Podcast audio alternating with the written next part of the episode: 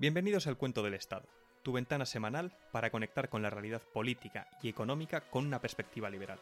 Desde el norte y el sur de España somos Íñigo Sagredo y Miguel Enrile, dos ingenieros apasionados por la economía, la política y la libertad, que venimos a explicar por qué no nos queremos el cuento.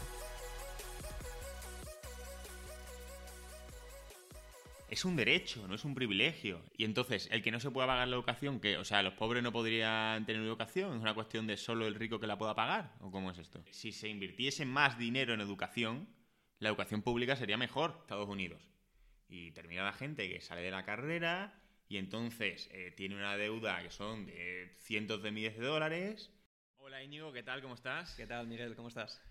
Pues muy bien, aquí con ganas de hacer ya el tercer capítulo de este podcast. Efectivamente, que, eh. sobre la educación privada, educación pública, un tema controvertido, ¿verdad? Ese es el tema que nos trae Íñigo. Pero la verdad que hemos recogido feedback y queríamos daros eh, antes un poco el resumen de lo que nos habéis dicho y agradeceros muchísimo que hayáis tomado el tiempo de escucharnos y de decirnos cómo podríamos mejorar. Uno de los primeros puntos que nos ha llegado es un poco explicar la idea de qué es el cuento del Estado, porque nos hemos llamado el cuento del Estado. El cuento básicamente es que es que desde pequeño nos cuentan un cuento, nos hacen una educación que hace que no cuestionemos nada, ni el estado de bienestar, ni el status quo. Lo que hay es perfecto como hay y entonces se podría modificar un poquito nos hemos dado cuenta de que esto no es así. Desde pequeño, cuando estás en el colegio, estás estudiando en sociales y te cuentan la historia de España, la seguridad social, eh, el sistema de sanidad, como la única manera posible de hacer las cosas. Y así se van legitimando para que no seas consciente de los enormes atracos que hacen día a día. Son herramientas para legitimar sus estructuras y ese es el cuento que no nos creemos. Sí, efectivamente. O sea, al final nosotros teníamos esta idea intuitiva, incluso en la universidad, de que no estaba bien que se robara con violencia el trabajo de otros. Pero pensábamos, bueno, es que si no la gente moriría de hambre, no tendría educación, morirían en la calle por no tener sanidad. Al final, eh, la, idea intuitiva de que el robo con violencia está mal es una idea intuitiva, pero es complejo a veces encontrar los argumentos. Nuestra, nuestra intención es poder facilitar estos argumentos a todos los que estén escuchando y aprecien la libertad. Al final es una bonita casualidad, incluso hay gente que dice algo divino, que la libertad y la prosperidad vayan de la mano. O sea, que yo creo que debemos aprovecharlo. Y actualmente, lamentablemente, las ideas estatistas, socialistas, socialdemocracia, etcétera, están ganando y el liberalismo y la libertad está perdiendo por goleada frente al comunismo, socialismo, socialdemocracia. Entonces queremos intentar dar la vuelta a esto y empezar a ganar esta batalla de las ideas. También nos han preguntado eh, qué es el liberalismo, qué es lo que defendemos nosotros, ¿no? Un poco. Eh, sí, o sea, estamos aquí criticando todo, pero ¿qué nos gustaría a nosotros? Entonces vamos a explicar un poco más ¿Qué es el liberalismo? El liberalismo, la definición que vamos a usar es el respeto irrestricto al proyecto de vida del prójimo basado en el principio de no agresión y en defensa del derecho a la vida, a la libertad y a la propiedad. En esencia, la libertad se entiende como no interferencia. Uno tiene libertad cuando no interfieren en su proyecto de vida. La libertad no es que tenga libertad para que me den cosas, sino para que no interfieran en mi proyecto de vida. También queremos agradecer el feedback que nos han dado que esto lo ha escuchado, lo ha escuchado conocidos nuestros que igual inicialmente no están tan de acuerdo con lo que planteamos, pero un feedback, muy bueno que nos han dado y que vamos a hacer es hacer preguntas más difíciles. Es decir, cuando uno esté haciendo el podcast, el otro va a ir con las preguntas que a nada que estés cinco minutos hablando del tema, son preguntas que nos termina pasando un poco con las ideas. Nuestras ideas son fáciles de atacar y difíciles de defender. Pues vamos a hacer esas preguntas, esas preguntas incómodas que suelen salir en conversaciones. Y finalmente, una, petición que os queremos hacer es que si alguien nos escucha y no nos conoce, es decir, no conoce a Íñigo Sagredo o Miguel Enrile, nos ilusionaría muchísimo recibir feedback de una persona que sea completamente imparcial por favor, aquí nos podéis escribir a elcuentodelestado.gmail.com y cualquier cosa nos vale. No tiene que ser muy, ¿sabes? Ni muy argumentado, ni muy, largo, nada. Decir, me gusta, no me gusta, cambia esto, lo otro.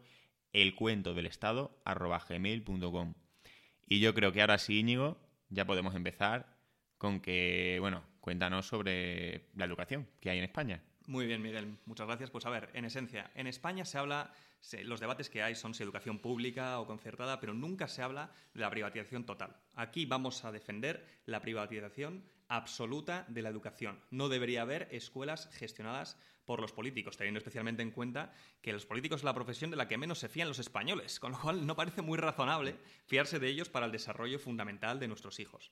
En España lo que hay es muy sencillo. Hay educación pública, educación pública y educación pública plus. O sea, hasta el final la privada está totalmente controlada desde el Estado respecto a qué se puede enseñar o qué no se puede enseñar.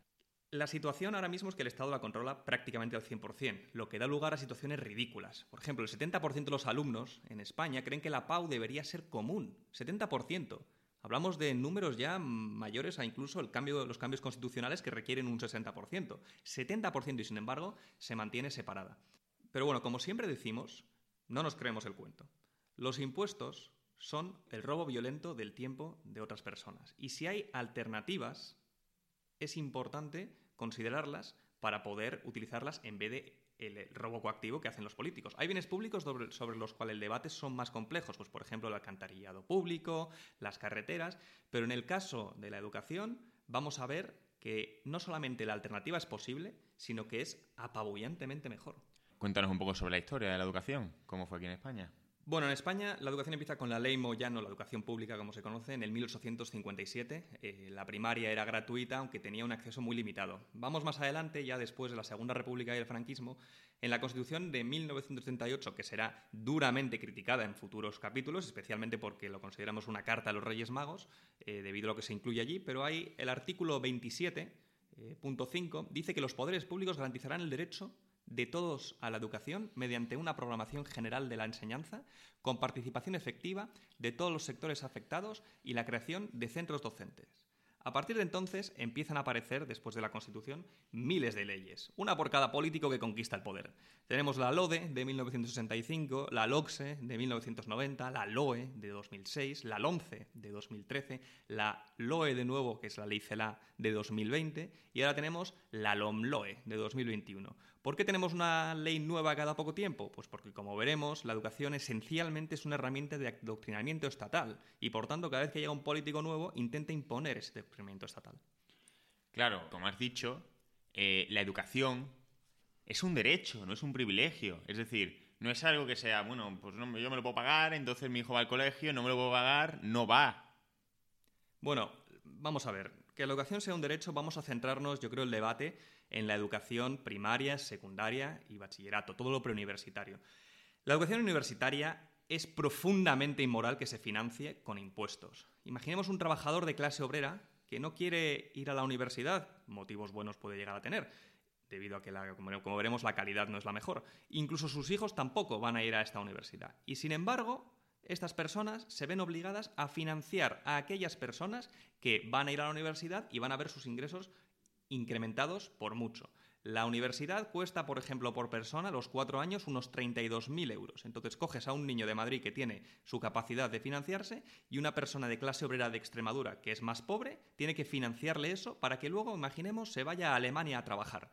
Esto, como vemos, no parece tener mucho sentido. Incluso hubo debates en su momento sobre si se le tenía que permitir a la gente irse del país si se le ha dado una educación eh, pública. Como vemos al final, las, políticas como tal públicas, esto lo comentaba Milton Friedman, favorecen especialmente a las clases medias y altas frente a las bajas. Al final, todo lo que se convierte en un derecho y que el Estado crea como un derecho se acaba degenerando y se acaba pervirtiendo. Imaginemos, por ejemplo, un caso muy sencillo. Los teléfonos móviles, cuando salieron en su momento los Nokia, estos con teclas que tenían y demás. Imaginemos que en su momento el Estado hubiera dicho, la comunicación móvil es un derecho y por tanto tenemos que proveerlo desde el Estado. Tenemos que fabricar nosotros los móviles y distribuirlos a la población. Ahora mismo todos tendríamos derecho al teléfono móvil y lo tendríamos, pero tendríamos el Nokia con teclas. El Estado habría sido incapaz de innovar hasta el punto en el que lo tenemos ahora. Con lo cual, todo lo que se convierte en un derecho se acaba volviendo más caro, más ineficiente y de peor calidad. A fin de cuentas, sin entrar en la parte técnica, moralmente es profundamente injusto que se financie a través del robo la educación. Por ejemplo, tú tienes derecho, no sé, a tener un amigo, un amigo que vaya contigo a ver el fútbol, por ejemplo. No, obviamente no. ¿Y por qué sí que es justo que cualquier otro ciudadano tenga que dedicar su tiempo de trabajo para que se financien diversas partidas públicas? Esto es totalmente injusto. El derecho no puede ser un robo violento del tiempo de otra persona. Por muy disfrazado que esté esto en dinero, al final es el robo violento de estas personas. Sin embargo, hay una forma mucho menos violenta de ofrecer que la educación sea universal y además muchísimo mejor. Bueno, Íñigo, pero al final, esto que nos has contado que defiendes, la privatización absoluta, lo que haría es que. Y entonces, el que no se pueda pagar la educación, que, o sea, los pobres no podrían tener educación, es una cuestión de solo el rico que la pueda pagar, ¿o cómo es esto? Vamos a ver otros ejemplos similares. La educación y la sanidad normalmente se consideran bienes de primerísima necesidad y por tanto se dice que el Estado tiene que controlarlos. Pero sin embargo, otras cosas como la comida y la ropa también son de primerísima necesidad y no los controla el Estado. ¿Y qué ha pasado con ellos los últimos 100 años? Se ha abaratado muchísimo porque no ha sido monopolizado por el Estado. La educación podría ser muchísimo más barata de como se provee ahora. De hecho, actualmente, el coste por alumno de la pública es más caro que el coste por alumno de la privada. Actualmente en la pública se pagan unos 6.200 euros al año por alumno. El 70% de ese coste va en salarios y estos están, los salarios de los trabajadores como tal, están muy burocratizados. La mitad del tiempo se pasan haciendo gestiones y otros tipos de informes y tramas burocráticas que no tienen que ver con la educación. Si fuera de forma privada podría abaratarse muchísimo, siendo mucho más eficiente la forma en la que se presta por parte del profesorado, haciendo que su tiempo se dedicase a cosas que sean directamente relacionadas con la enseñanza, etc. Pero de todas formas podemos hacer lo siguiente. Si queremos y creemos que la educación pública es tan buena, podemos mantenerla, ¿vale? Liberalizando obviamente el contenido y hacemos que los padres que quieran mandar a su hijo a la privada puedan deducirse los 6.200 euros que cuesta cada niño del IRPF. Veríamos ahí cómo, si la educación pública es tan buena, seguro que podría competir perfectamente con la privada, ¿verdad? Y no desaparecería.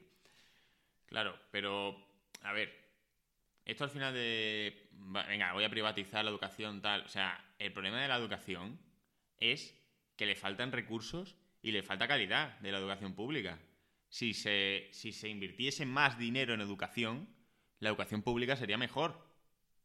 Bueno, al final, a día de hoy, ya cuesta más que la privada. Es decir, más recursos aún, eh, cuesta más que la privada, cuesta el doble que la concertada. El primer error viene de confundir educación con escolarización. Al final, gran parte de mi educación o de mucha gente se lleva fuera de las aulas y esta, con la tecnología que tenemos hoy, se podría proveer de forma extremadamente barata. Al final, más dinero a la educación parece ser una solución que se da desde todos los sitios, no solo a la educación, sino que se dice a la sanidad, también más dinero, a la ciencia básica, también más dinero, pero la verdad es que no sabemos socialmente cuál sería la cantidad óptima que le tendríamos que dedicar como sociedad a cualquiera de estas partidas. Y la única forma que se tiene esto de descubrir es a través del mercado, a través de los precios y a través de las elecciones libres de las personas. Vale, bueno, y entonces, eh, pero el tema de el contenido de la educación y tal eh, en un sistema privado, porque, a ver, la educación, los contenidos que están ahora eh, con el sistema público, pues ya están bastante bien, ¿no? Es decir, la gente sale aprendiendo las cosas. A día de hoy, el modelo es socialista en tanto a que solo hay un único modelo del que es muy, muy difícil desviarse, si quieres tener títulos que sean convalidados por el Estado. Suceden cosas que son por muchos percibidas como terribles. Eh, en distintas comunidades autónomas se te obliga a estudiar distintos currículos que a lo mejor hay personas que libremente no querrían. ¿Por qué, por ejemplo, por vivir en el País Vasco se le obliga al hijo de alguien a estudiar euskera cuando podría preferir que estudiase alemán? ¿Por qué no le damos la libertad a esos padres de elegir? Vemos al final la, la educación como algo estático, algo fijo y que solo hay una posible educación. Pero la realidad es que la educación, como cualquier otra cosa en el mercado, es un proceso de descubrimiento. No sabemos si es mejor tener más deberes o menos deberes, no sabemos si es mejor tener una educación más práctica o más teórica, una educación que esté distribuida a lo largo de más tiempo o menos tiempo, basada en la memorización o en la deducción y el pensamiento crítico. No sabemos exactamente cuál sería este modelo, y la única forma de converger hacia modelos que sean específicos para cada una de las personas es a través del mercado, Claro, pero al final eh, la educación pública lo que garantiza es una base de igualdad que, bueno, vale, igual es cara, igual no está bien, pero partimos de un punto de partida común, ¿no? Que evita, pues, que se prolonguen las desigualdades de que los ricos sean más ricos y todo eso, porque al final el pobre puede estudiar, ¿no? O sea, al final, eh, el problema que mencionas de la movilidad social, eh, a día de hoy ya se da. Es decir, Solamente los muy muy ricos, que pagan primero la pública y luego la privada, que pueden pagar la educación dos veces, pueden mandar a sus hijos diferentes a los que indica el Estado. A día de hoy existen colegios públicos que son muy buenos y otros públicos que son horribles. Y normalmente el modelo educativo correcto para cada niño puede ser muy diferente. Es decir, hay niños que a lo mejor necesitan, pues como hemos dicho, un modelo más participativo, otro con más deberes, otro con menos. podría haber educación específica ajustada a las necesidades de cada uno de los niños. Entonces, al final uno se pregunta, ¿a dónde mandan los políticos a sus hijos, por ejemplo? Pues podemos ver que los políticos, antes de entrar en política, como por ejemplo Isabel Celá o Pedro Sánchez, mandaban a sus hijos a los colegios privados. Es decir, Isabel Celá mandaba a sus hijos a las irlandesas, Pedro Sánchez los mandaba al British Council, y ahora ¿qué sucede? Pues que como tienen que por lo menos aparentar que la educación pública no es terrible, lo que han hecho es crear colegios públicos que son de una altísima calidad. Pero hay otros muchos colegios públicos que no tienen esa calidad. El ejemplo es el Ramiro de Maeztu, que a pesar de ser público, está muy bien financiado, tiene unas cuotas muy concretas de los alumnos que puedan entrar y es ahí donde van todos los hijos de políticos, etcétera, que tengan que dar la apariencia de que la pública no es un desastre. Claro, yo aquí eh, la verdad que lo conozco bastante de primera mano porque, bueno, por mi situación personal, yo, yo no soy de Madrid, yo soy de Écija, que es un pueblo de Sevilla. Y entonces yo veo muy bien como cuando se habla de educación pública y tal, por lo menos en nuestros ambientes que nos movemos en Madrid, claro, la gente se refiere a la educación pública de Madrid ciudad, que mm, probablemente eh, esté muy financiada y funcione bien. Pero de verdad, eh, a, nada que te vas a un pueblo, te das cuenta de lo que es la educación pública. ¿Qué ocurre en mi pueblo? Pues que el trabajador normal no puede pagar dos veces la educación. Es decir, no puede pagar la pública y la privada. Y entonces, ¿qué termina sucediendo? Que el trabajador normal está condenado, condenado al colegio público que le ha, que le ha tocado. Y además, ¿qué tengo yo historias para contar una y otra vez? En estos colegios públicos de baja calidad, donde incluso entre, entre dentro de un mismo pueblo hay diferencias, de decir, este colegio es mejor que el otro y se sabe, y entonces eh, los padres intentan moverse en el padrón para que su hijo pueda ir a tal colegio. Eso es lo que tienen que hacer para poder ir al colegio público que quieren. Y además, yo también conozco historias de primera mano de amigos míos que han ido a esos colegios, que luego por su esfuerzo han conseguido prosperar muchísimo, que dicen, en mi colegio nadie iba por selectividad a historia, porque el profesor de historia no enseñaba. El profesor de historia pasaba tres kilos de todo, entonces todo el mundo iba a aportar. Y hay una cantidad de historias de profesores que no están motivados, de tal, que no se les puede echar, que son, o sea, de verdad, eh, un grito al cielo de lo malos que son. Y están obligados a, a ir ahí. Al final, el político impide que los padres de clases medias, clases trabajadoras, puedan mandar a sus hijos a un colegio mejor. Les obligan a hacer cosas extrañas de llevarles a ciertos barrios, que además son ser más caros, para que puedan ir a un colegio público en concreto. El político lo que está haciendo es prohibir que los padres puedan mejorar la educación de sus hijos. Otro tema del que se habla mucho es, oye, el precio puede ser más caro, pero ¿qué hay de la calidad? La calidad de la educación pública, como nos solemos ya y como saben los propios políticos que mandan a sus hijos a la privada, es peor que la educación, que la educación privada. En las pruebas PISA, la educación privada saca 8 puntos más que la educación pública. Por tanto, no solo es más barata, sino que es mejor. Y por tanto, si es más barata y es mejor, ¿por qué hay tanta insistencia desde el aparato político para que sea pública? Pues para que la puedan controlar. Al final, la educación es una forma de lobotomizar a la población cuando es joven y cuando se le puede influir sencillamente. A mí, no sé tú, Miguel, pero en el colegio jamás se discutieron temas como el estado de bienestar, si fuera o no necesario. No se discutieron jamás temas sobre la libertad del individuo frente al Estado. De hecho, en filosofía se da, por ejemplo, a Marx, pero no se da a Mises, que es un gran pensador de las ideas liberales. Y de hecho, en la propia universidad pública, en la carrera de filosofía, los, autores austríacos, que son aquellos que velan por la libertad, como Mises, como Hayek, de los que hablaremos en este podcast, ni se mencionan, se ignoran. Eh, vale, pero entonces, vale, venga. Privatizamos todo. Y luego nos damos cuenta de que hay otros sistemas donde es bastante más privado, por ejemplo, vale, las universidades de Estados Unidos. Y termina la gente que sale de la carrera y entonces eh, tiene una deuda que son de cientos de miles de dólares y no consigue encontrar un trabajo y entonces están ya condenados a tener una mega deuda. O sea, ¿eso es lo que propones? Bueno, como ya hemos visto, es profundamente inmoral el hecho de que se le obligue a una persona que no va a consumir una universidad a pagársela a otra persona, porque al final la universidad en principio es una inversión. Pero además no sabemos de nuevo qué valor aporta cada una de las certificaciones. Un programador que hace una FP y que ha aprendido a programar va a ganar muchísimo más dinero que alguien que ha hecho un máster en estudios de género a costa del contribuyente, por ejemplo. El problema viene cuando el, Estado hace la homologación de títulos y eligen ellos lo que es un título oficial y lo que no. Porque esto luego se refleja en la realidad del mercado. Es decir, que luego cuando tú vas al mercado perteneces a cierto estatus de título y por tanto tienes derecho a ciertos salarios, etc. Con lo cual el sistema está viciado desde el origen. El Estado no tendría que ser quien para homologar ningún tipo de título ni decir si unos son mejores que otros, especialmente porque a día de hoy lo que hace es impone su currículum y homologa títulos que no necesariamente son mejores para la realidad del mercado laboral.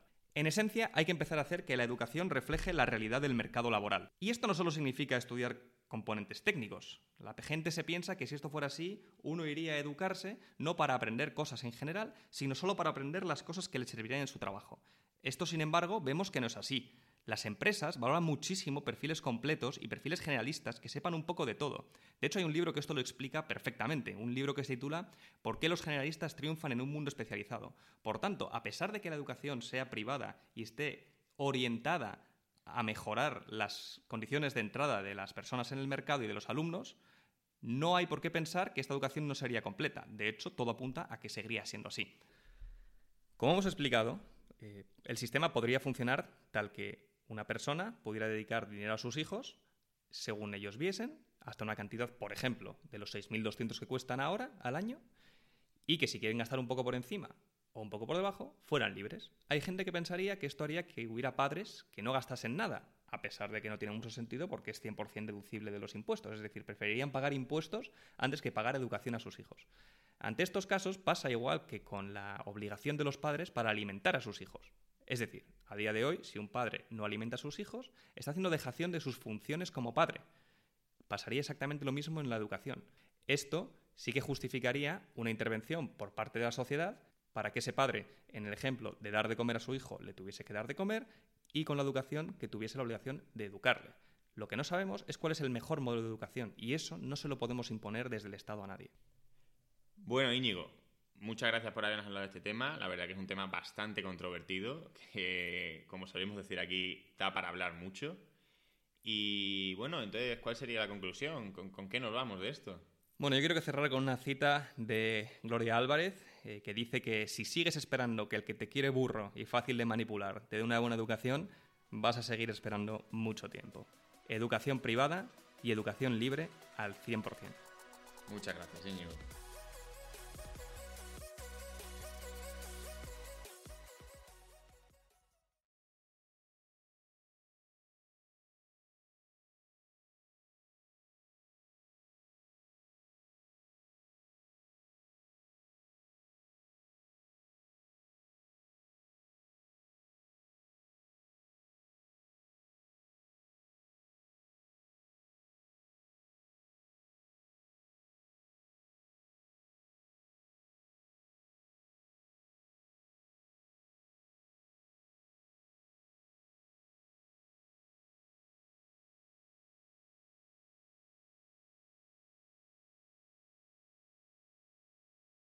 Afectados y la creación de centros docentes.